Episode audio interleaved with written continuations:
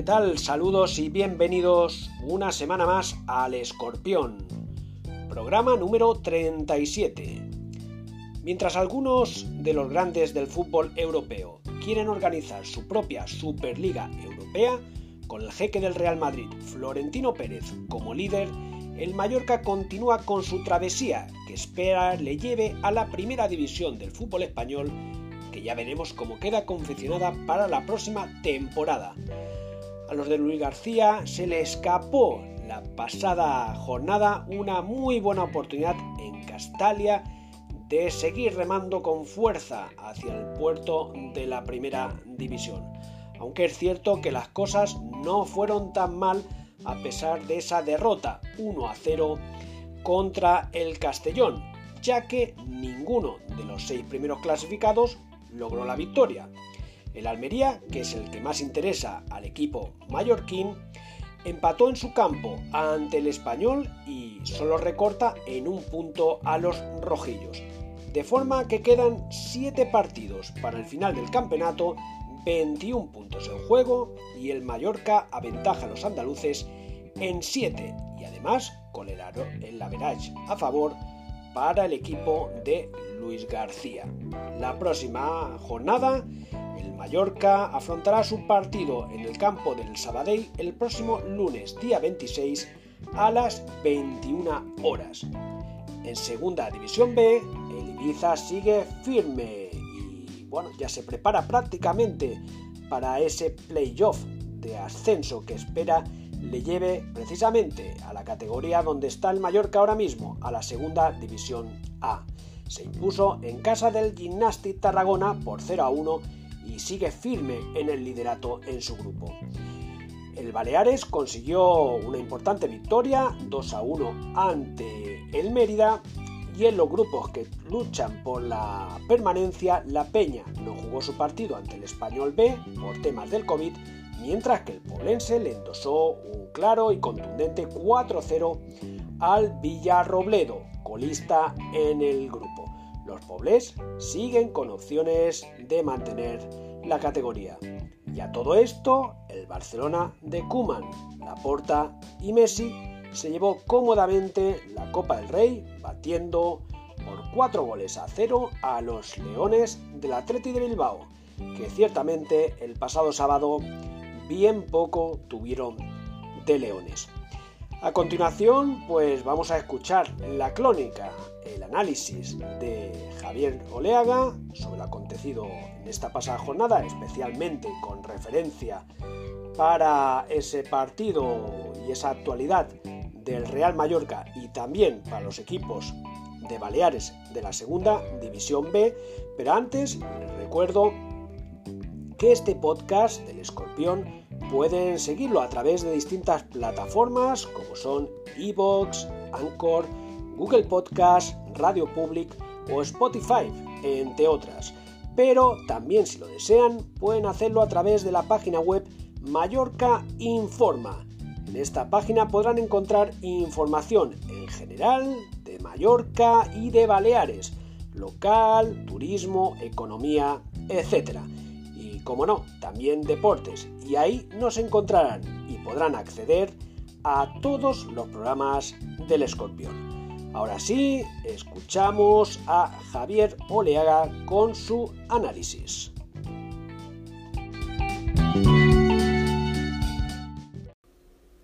Hola, ¿qué tal? Paco Sánchez y qué tal a todos los escorpiones, a todos los seguidores de tu programa.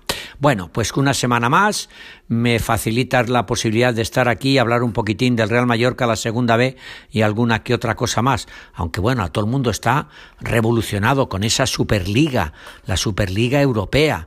Madre mía, qué líos que hay. Bueno, ya veremos en qué acaba todo esto porque esto es, a lo mejor es un, un guiño al sol, no sabemos. Bueno, en la segunda división A, el Real Mallorca, que se fue a Castellón y que no supo ganar un partido, lo perdió con un solo ataque, un solo remate a portería del conjunto local y Ortuño, el hermano del que había sido jugador del Real Mallorca, el Ortuño mayor, que ahora juega en el Albacete y que este pasado fin de semana marcó un gol, bueno, pues Ortuño hermano, Juanto Ortuño, marcó un gol de cabeza, a pesar de que tenía delante a un defensor del Mallorca, pero el salto o la habilidad o la no habilidad de Sastre propiciaron que Ortuño pudiera rematar y batiera a Reina y ese único gol le sirvió al eh, conjunto local para ganarle al Real Mallorca. En fin, en la única llegada y el remate a puerta del Castellón que hizo no otra cosa que destruir el juego impreciso y precipitado de los mallorquinistas, que a pesar de su dominio territorial no inquietaron nunca al portero Walley, más que con disparos lejanos de Dani Rodríguez de Salva Sevilla, pero casi todos en la segunda parte. El técnico local, Juan Carlos Garrigo, planteó un partido para no perder. Un punto le iba bien en la desesperada carrera de su equipo por evitar el descenso. Y ojo, que dejó hombres importantes en el banquillo como Mar Mateu, Oledes, etcétera, etcétera. Y puso a arbañiles, a trabajar, a zapadores en el terreno de juego, a picadores y pues eso, le ganaron al conjunto mallorquinista. ¿Que faltaba a Amat y Andón? Sobre todo a Amat, pues es verdad, se añora a Amat, Andón, pero vamos, eh, que pensar que ahora estamos todos pendientes de lo que haga Andón, ojo, que Andón lleva ocho goles esta temporada y son importantes, pero bueno, en fin, que con Mollejo y Murilo o Álvaro, sobre todo Mollejo y Álvaro fichados este invierno, las cosas no, no dan para más, no dan para más. Pero bueno, eh, lo que no fue capaz de hacer el Mallorca, amigos, este fin de semana se lo hicieron el Almería y el Español el lunes. Porque claro, el Mallorca perdía, pero faltaba ver qué iban a hacer el Español y el Almería. Sobre todo el Almería, que es el que puede quitarle la plaza al Real Mallorca. Y el Español, al que todos odian o nadie quiere o que muchos vilipendian, pues le hizo un favor al Mallorca, porque el Almería se adelantó en el marcador, pero después pudo empatar el encuentro. Ojo, y además incluso lo pudo lo pudo ganar si su máximo realizador eh, Raúl de Tomás, que marcó el gol del empate, no hubiese fallado un penalti. Y con ese penalti hubiesen ganado 1 eh, a 2 y el Mallorca seguiría con esos ocho puntos de ventaja ante el Almería. decir que el español es líder con 71, el Mallorca es segundo con 68 a tres puntos, pero lo que más le importaba y nos importa a los mallorquinistas es que hace el Almería. Bueno, el Almería nos ha recortado un punto, tiene 61. Son siete puntos en siete jornadas que restan, 21 puntos que el Mallorca tiene que eh, mantener, aunque lleguemos al último partido, a final de, del mes de, o mejor dicho, casi ya en el mes de junio, ante la Ponferradina, con un solo punto de ventaja ante el eh, rival, el Almería, nos bastaría para subir a primera división. Eh, por lo que hace referencia a mantener un puesto de promoción, bueno, el Rayo Vallecano tiene 56, el Gerona tiene 52, Rayo Vallecano es el sexto. Bueno, eh, hay que pensar que el Mallorca eh, lucha por la primera o la segunda plaza. Es igual si se sube como segundo con 10 puntos de ventaja el español. El caso es que se suba directamente y no haya que sufrir en las promociones de ascenso como hace dos, dos temporadas que se lograron y se consiguió el ascenso, pero no tentemos más la suerte. El Mallorca tiene tres partidos en casa y cuatro fuera. El Mallorca ahora viaja este fin de semana, mejor dicho, el lunes, a Sabadell. Se enfrentará al Sabadell a las nueve de la noche. Recibirá en casa a la jornada siguiente al Mirandés. Viajará a la siguiente a Málaga. Recibirá en casa al Alcorcón. Viajará a Tenerife. Recibirá en casa al eh, Zaragoza en la penúltima jornada y viajará a la última a Ponferrada para enfrentarse a la Ponferradina. Como decimos, cuatro partidos eh, fuera y tres en casa. Los tres de casa, como hemos dicho, Mirandés, Alcorcón, Zaragoza y los de fuera, empezando por el Sabadell, Málaga, Tenerife y Ponferradina y esperemos que tanto el español como el Almería, pero sobre todo el Almería y el Leganés le vayan haciendo favores al Mallorca, porque recordemos, Leganés es cuarto con 58 puntos, tres por debajo del Almería. Estos dos equipos, Almería y Leganés, así como el Sporting con 56, tendrían que ir pinchando pinchando en distintos partidos, en distintos encuentros. Pero a pesar de que el Mallorca no tiene excesiva pólvora arriba, sí que tiene a muchos jugadores que saben marcar goles, sí que tiene punto honor, entrega y es un equipo que eh, con Dani Rodríguez con siete, Andón con siete, Salva Sevilla con seis, Antonio Sánchez con tres, Raillo con dos, Lago Junior con dos, Cardona, Alex Alegría, Luca Romero, Cufré, Álvaro Jiménez, etcétera, etcétera, con un partido, con un gol, son los que le dan los goles que ahora detenta el conjunto mallorquinista y que hacen que sea uno de los máximos goleadores de eh, la categoría. Por lo tanto, esperemos que en estos siete partidos que restan el conjunto mallorquinista sea capaz de eh, seguir manteniendo esa distancia. Recordemos, el Mallorca ha marcado 44 puntos, pero solo ha encajado 22. Es el menos goleado de la categoría porque el español tiene 23 o el Almería 32 en contra o el de Ganés 30 o el Sporting 25. Esto por lo que hace referencia a la segunda división A. En la segunda división B, bueno, pues hay una buena noticia y es que la próxima temporada en las islas, en, en las Islas Baleares podemos tener a otro equipo en el fútbol profesional.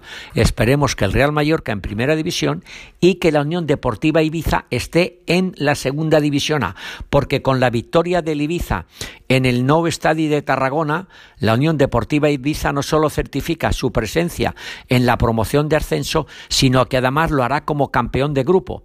El equipo pitiuso centra ya todos sus esfuerzos en afrontar el playoff en el que pueda lograr el ascenso a la segunda división del fútbol nacional Así es que sería un hito para el deporte balear con dos equipos que nunca habían estado en el fútbol profesional.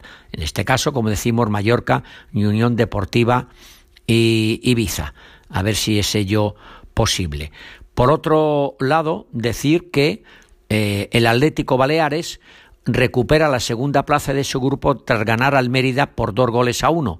Tercera jornada de la segunda fase con victoria del villanovense 0 a 2 en el campo del líder Rayo Majadahonda que aprieta aún más la clasificación que obligaba al Atlético Baleares a no fallar para seguir luchando en esta carrera corta para lograr una de las dos plazas que dan acceso a jugar en la primera Real Federación Española de Fútbol. Y el Baleares venció 2 a 1 al Mérida, victoria fundamental que permite al equipo de Calm estar a un solo punto del líder, el Rayo Majadahonda. Por su parte, el Poblense se dio un festival de goles. El Poblense mantiene vivo el sueño de acceder a la segunda división Real Federación Española de Fútbol y no descender a la tercera tras ganar al Villarrobledo por un contendente 4 a 0. Con este triunfo se mete de lleno el equipo Pobler en la lucha por evitar el descenso. Y eh, el equipo de la Peña Deportiva de Ibiza sigue también eh, luchando para evitar el descenso, pero no pudo jugar este fin de semana porque la pandemia tuvo eh, su presencia en este conjunto y se suspendió su encuentro. Y ya para acabar, no hablamos de la primera división, hablamos de la Superliga. Bueno, la Superliga ya saben que dice que va a tener 3.500 millones de euros para repartir entre los equipos, entre los 15 equipos que la formen. Es una Superliga formada por los clubes, no por un estamento oficial ni por ninguna otra entidad. 12 eh, clubes, entre los que están los españoles Real Madrid, Barcelona y Atlético de Madrid, crean esta Superliga. Bueno, pues ante los 3.500 millones que tiene la Superliga, unos 300 para Madrid y Barcelona, entre otros, y también para el Atlético de Madrid, 300 para cada club. La UEFA ha lanzado una contraoferta y ataca y dice que te puede llegar a los 5.000 o 7.000 millones para que la Champions League y la UEFA League sigan en marcha. Ya saben que la liga ha hecho un comunicado diciendo que abomina, abomina de esta Superliga, la Federación Española de Fútbol, tres cuartos de lo mismo. La UEFA, la FIFA también eh, no quieren saber nada de esta Superliga e incluso amenazan a que los jugadores de estos clubes no puedan defender a sus respectivas selecciones. ¿Qué es un guiño al sol? ¿Qué es un tiro al aire para ver qué pasa? Bueno, la UEFA y la FIFA son los que organizan la Copa de Europa de selecciones y la Copa del Mundo también de selecciones. Ellos pueden decidir, aunque el Real Madrid, Barcelona, Atlético de Madrid y otros clubes digan que no, que no lo pueden hacer. Ya veremos a ver. Eh, los jugadores que dicen contentos, en vez de cobrar 100 van a cobrar 200, el que cobra 7 va a cobrar 8 y el que cobra 8 va a cobrar 9. A los jugadores les importa un pito jugar en España o jugar un domingo en casa y otro fuera. El caso es que su bolsa se siga llenando. Me preguntan que si yo lo veo bien.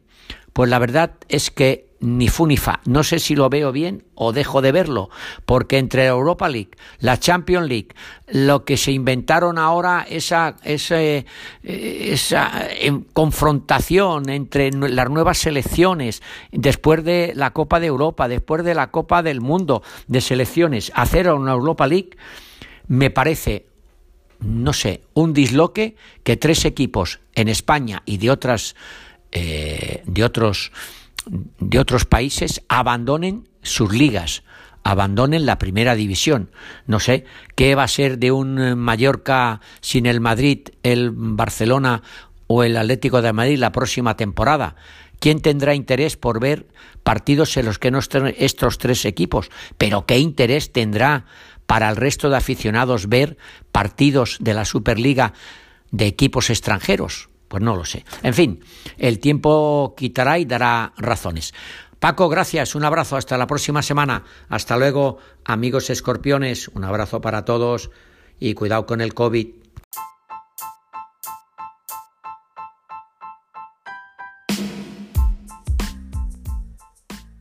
Muchas gracias, Javier, como siempre, por tu aportación, por tu análisis y la opinión sobre la actualidad.